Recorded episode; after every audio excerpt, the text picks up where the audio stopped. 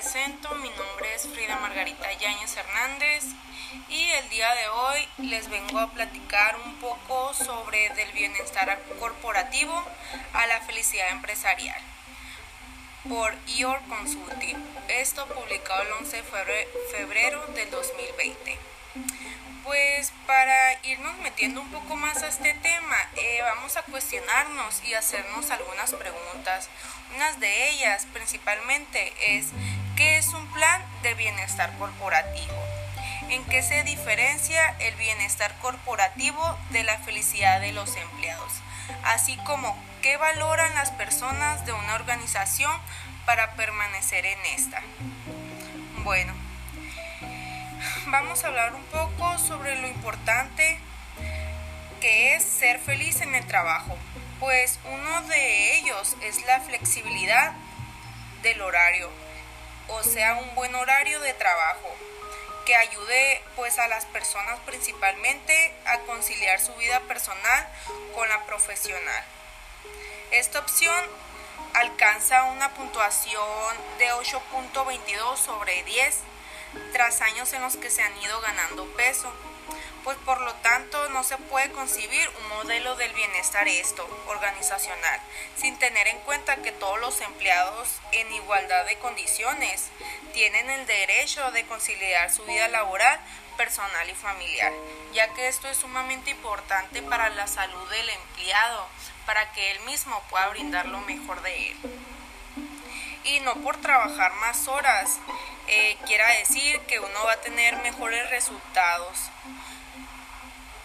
ya que pues esto es sumamente importante tener en cuenta que el hecho de, poner mucho trabajo a los empleados no quiere decir que vas a tener las ganancias que uno desea, ¿no?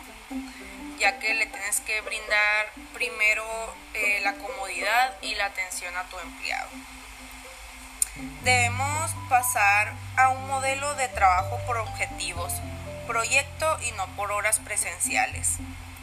Apostar por la conciliación favorece la permanencia, la satisfacción y la motivación de los empleados lo que contribuye a un clima laboral adecuado y pues por lo tanto tiene una mejora de la productividad de ellos. Hay que tomar en cuenta que el modelo PERMA o la teoría del bienestar de Martin Seligman, perdón, eh, uno de los padres de la psicología, psicología positiva, eh, pues él nos profundiza en los procesos y unas de las situaciones que pueden afectar la salud de los empleados, así como su rendimiento y sus satisfacciones personales. Él maneja un modelo que viene siendo el modelo PERMA, que desarrolla los factores que nos hacen felices y se pueden resumir en las emociones positivas, así como el compromiso, las relaciones positivas, el propósito y el éxito. Y viene siendo el sentido del logro. Eh, vamos a pasar un poco a lo que nos menciona Benjamín Zorilla. Pues él es un economista, coach ejecutivo, formador y CHO propone en uno de sus libros que a grandes rasgos el autor diferencia cinco fases, ¿no? Que resume él mismo así. Para conseguir los resultados, el éxito y la felicidad, es necesario alcanzar el carácter eficaz adecuado. Para ello, es impredecible integrar la interrelación eficaz con los demás como hábito.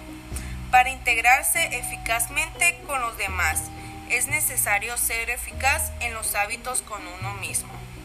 Para ser eficaz con uno mismo es necesario sentirse bien con su pasado, en base a una auténtica gratitud, además de ser inteligentemente optimista con tu futuro.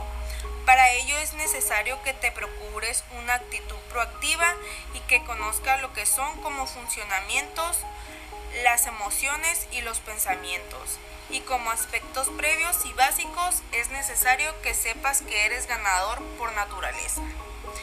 pues esto nos queda, nos queda mucho en qué pensar, ya que lo primero que uno debería estar pensando al momento de trabajar, de que por simplemente el hecho de levantarte de tu cama, alistarte e ir camino al trabajo, ir con la mejor actitud, ya que vas a un lugar donde lo requiere.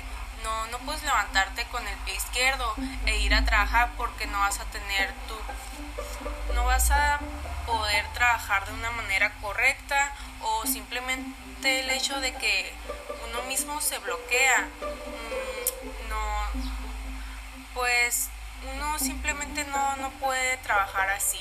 Entonces siempre hay que ir con la mejor mentalidad y pues ser optimismo no bueno ya por dar casi por terminado eh, vamos a hablar un poco sobre lo que dice Ignacio Fernández, autor del libro Felicidad Organizacional. Él nos comenta que uno de los errores frecuentes de las personas es confundir felicidad, felicidad organizacional y la felicidad en el trabajo.